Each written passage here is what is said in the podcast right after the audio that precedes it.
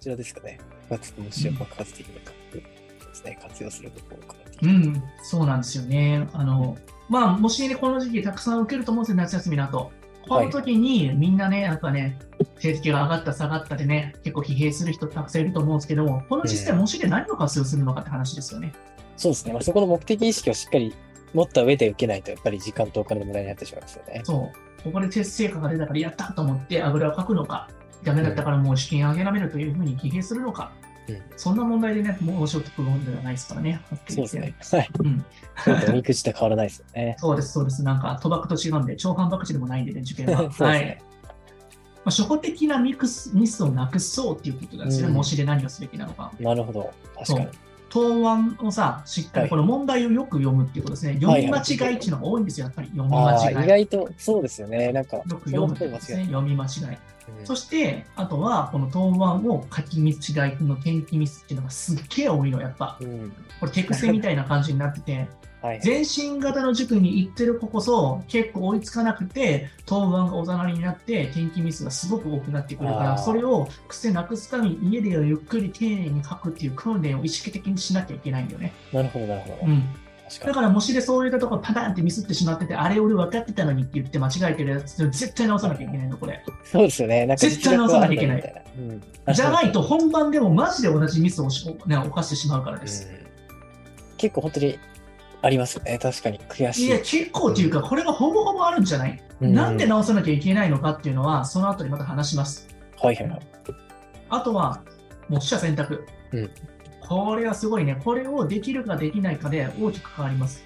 なるほ俺ど。俺はよく言ってるのは、満点取るんじゃなくて、取れるべき問題だけ取っていって、取れるべき問題を明確にしましょうっていつも言ってんじ ゃないですか。そうですね。もう本当にエデンの、まあ、収穫方針ですよね。うんそうですよね。でもそれが判断できるかによって、実際の受験問題でもビビらずに飛ばす勇気が身につくんですよね。うんでもこれを普段から意識的に飛ばす勇気をつけとかないと、あのバカ正直に本番でも前から遠いと言って言ったりとか、ビビってそういうことができないんですよ。だからこれもしそう習慣的に、そう、習慣的に、意識的にやっていかなきゃダメなの、今の時期から。それをやるのが、模試で判断するときのその一番の価値かなと思うんですよね。そうですね。その時間が決まってて、しかもすごい、あの、周りにも人がいる状況で、その飛ばす勇気が実そう践で、ですきるそうかでどうすか。。そうです、そうでね。す。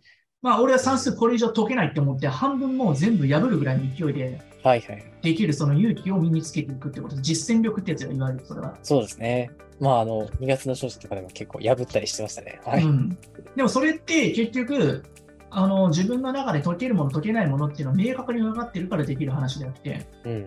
それもやっぱり模試の中でつけていく力なのかなと俺は思うんだよね。なるほど、なるほど。そうですね。うんやっぱりこれは、あの、ペーパーで自分の家でやってる状態だとなかなか身につかない力ですよね。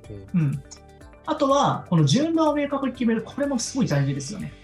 うん、なるほど。解く順番ということですかね。そうですそうです解く順番を結構、まあ、あの適当に選んでるって言ったらおかしいけど、バカ正直前から解いていく子絶対多いと思うんですよ。うん。そうですね。四角1、四角2、四角3って感じで。ううん、特に、まあ、理科においても生物分は野、い物理分野といろいろあると思うんだけど、自分が解ける順番から解いていったらいいのに、確かやっに。ぱ無意識にやっぱりそういったところを前から順番に解くっていう習慣が体が身についているから、意識的に改善しなきゃいけないんですよ、こ れは。うん。確かに。学校によっては、まあ、難しいのをあえて最初の辺にちょっと持ってくることで、ちょっと、あの、そうですね。足払い体力をそう消耗させようとか、本当そうですによね足切りをしてますよ、そこでうね。ん、そうでふするいねに。かけられてるってところも読まなきゃいけないんだよね。はいはい。で自分が本当に解けるものを優先的に取っていて、後からゆっくりなんか難しい問題を挑んだらいいんですよ、はっきり言っ心ての余裕が違いますからね。でもそういったものを最初からこういうふうに、まあ、理解してるのとしてないのでは全然違うんだよね、やっぱ。そうですね。しかも、まあ、実践して何度もそれを経験してないと、やっぱり本番でいきなりそれを実践するの難しいですからねた。だこういった今言ったような内容っていうのは中学校、高校に入っても生涯にわたって自分の強いところ、弱いところを明確に立って戦っていくっていう生き方をしていれば、うんあんまりしんどいなんか人人生にならないかなと俺は思うんだよね。なるほど。あらゆるところで通用するスキルが身につくということですね。だから自分の弱みもやっぱり理解してるってことなんで、それは。なるほど。そうですね。確か弱いところを伸ばすってやっぱ難しくて、に。うん。うん、やっぱ伸びてるところを伸ばした方が早いんですよね。ある種、まあ正しい自己客観視ができてないと、こういう戦い方はできないということですそうね。それは大手塾の子がその個人のこのその強みを伸ばすなんて多分難しいと思うんですそんなところなんかさ目を割いてられないですよねはっきり言ってそうですね。なるほど。うん、だからこれは親御さんだったりとかプロの先生をそばにつけて一緒にそれは見つけていくものなのかなと俺は思うんだよね、自分の強みと弱みを見つけていく過程が中学受験の勉強であるということですね。だと思います。なあるほとどは、書いてるんですけど、高い模試代払ってるんですから、まあ、こういうふうに活用していかないと、マジでもったいないですよって話なんですね。そうですね。なんかまあ、だんだん感覚がまひってきてると思うんですけども。 うん、年間で多分ねそう10万とはかいそこからすると思うんで、3年間とかで普通にそこそこの金額すると思うんですよ。しかもそれが2個の模試とかやってたりとかしたら倍な金額になるわけであって、そうですね。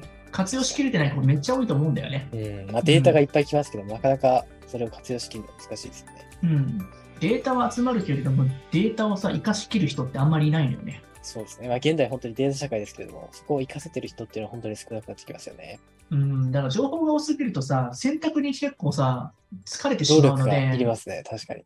だからもともとはやっぱ選ばないっていう、そういったなんかさ、力も必要になってくるのかな。うん。なるほうど。んあとまあ、は捨てなんるかべきことは捨てること。そう、上がったり下がったり、しかも成績って上がったり下がったりするじゃん、この時期にはまた上がったり、そうだから一気に沈んだよ。はいはいはい。うんその成績の乱高下が気持ちの乱高下になってしまうと。そう、なんでって成績上がったら、もう俺いけるかもしれないと思って、次下がったらあんたダメかもしれないって言 って、でもそれって、上がったり下がったりするから一喜一憂するんで、上がったり下がったりするもんだって分かってたら、一喜一憂しないじゃないですか、はっきり言って。もう最初からそういうもんだっていうふうに、ある種受け入れてしまうということですうね。ん、なんでって、その子が頑張っててもさ、周りができたら下がるわけだしさ、うん。そうですね自分がたまたま、さ、なんかあの得意な分野出たらさ、点数取れたらそれは上がったってなったら、別にその子頑張ったかどうかが比例しないじゃないですか。なるほど。努力とは必ずしも比例しないのが模試の偏差値だということですうね。ん、だからそんなの統計ですから、うん。その俺は何何の単元に対して何パーセントできてなかったのかっていうのを明確にした方が俺はいいんじゃないかなと思うよ。そうですね。その子の努力っていうよりかは正直、そういった苦手分野か、そうでないかって見分ける指標として活用すると。そうです、そうです、そうです。そして、あ とは、まあ、チャレンジャーじゃないですか、挑戦者。それがミスしてたら受かるわけないんですよ、小そあのその志望校に対しあて。そうですね。最初の方で、このミスの話がありましたけどそうだからこれミスをなぜなくすのかって言ったら、やっぱレベルの高い人とか、まあ、そのなんていうのかな、確実に勝てそうな人たちと戦っているには、こういったミスをもう最大限なくす努力をしていかないと戦えないんですよ、はっきり言って。うんそうですね。逆にその、うん。そう、どうぞどうぞ。あ、漏れをなくしていけば、うんレベルの高い人に逆転勝利できる可能性も高しままってくるすし、全然します。なんでかっていうと、本番試験で算数難しすぎたりすると、やっぱ平均点が下がるわけだから、そういったとこミスをなくしたら逆転って全然起きてくるわけですよ。そうですね、確かに。しかもできる子の場合、逆に後半に集中してしまって、前そ半う結構おざなりになってしまうそう。そのできる子こそ俺はいけるだってあぐらかいてて、そういったミスとかに対して意識的にならないから、結構なんかボコボコ落としていくわけですよ。確かに逆に言うと、一個一個の重みを感じてる子たちに対しては、絶対それをミスしないから、点数が上がるんですよ、底上げされて。なるほど、なるほど。それはなかなか予想しづらいところですね。うんもううさぎと神の状態が起きるわけですよね。完全にそうですね。うん。だかならるほね、ど中学受験はね、意外とそういったミスをなくしていく努力をした方が成功しやすい、本当に。うん。なるほど。凡人が勝てるんだよ、中学受験は。そうですね、それは大きな希望ですね。うんうんまあ、凡人がね、努力すれば、亀のロケットブースターって俺は言ってるんであ、ね。 いいですね。カメラロケットでした。いいですうね。ん。そうです。ミスのかいミスのね、あの改善をね、こうめちゃくちゃ繰り返していくことがね、これから9月にやれることなのかなと思いますよね。なるほど。じゃあ、この初歩ミスをなくすので、やっぱり取捨選択、そして順番を明確に決めると。うん。大きな実りが得れるんじゃないでしょうかね、この辺のところはそう。ですね。まあでも、なかなかここら辺をしっかり意識しながら、最初から受けてる子って本当に少ないと思うので、差がついてくるんじゃないですかね。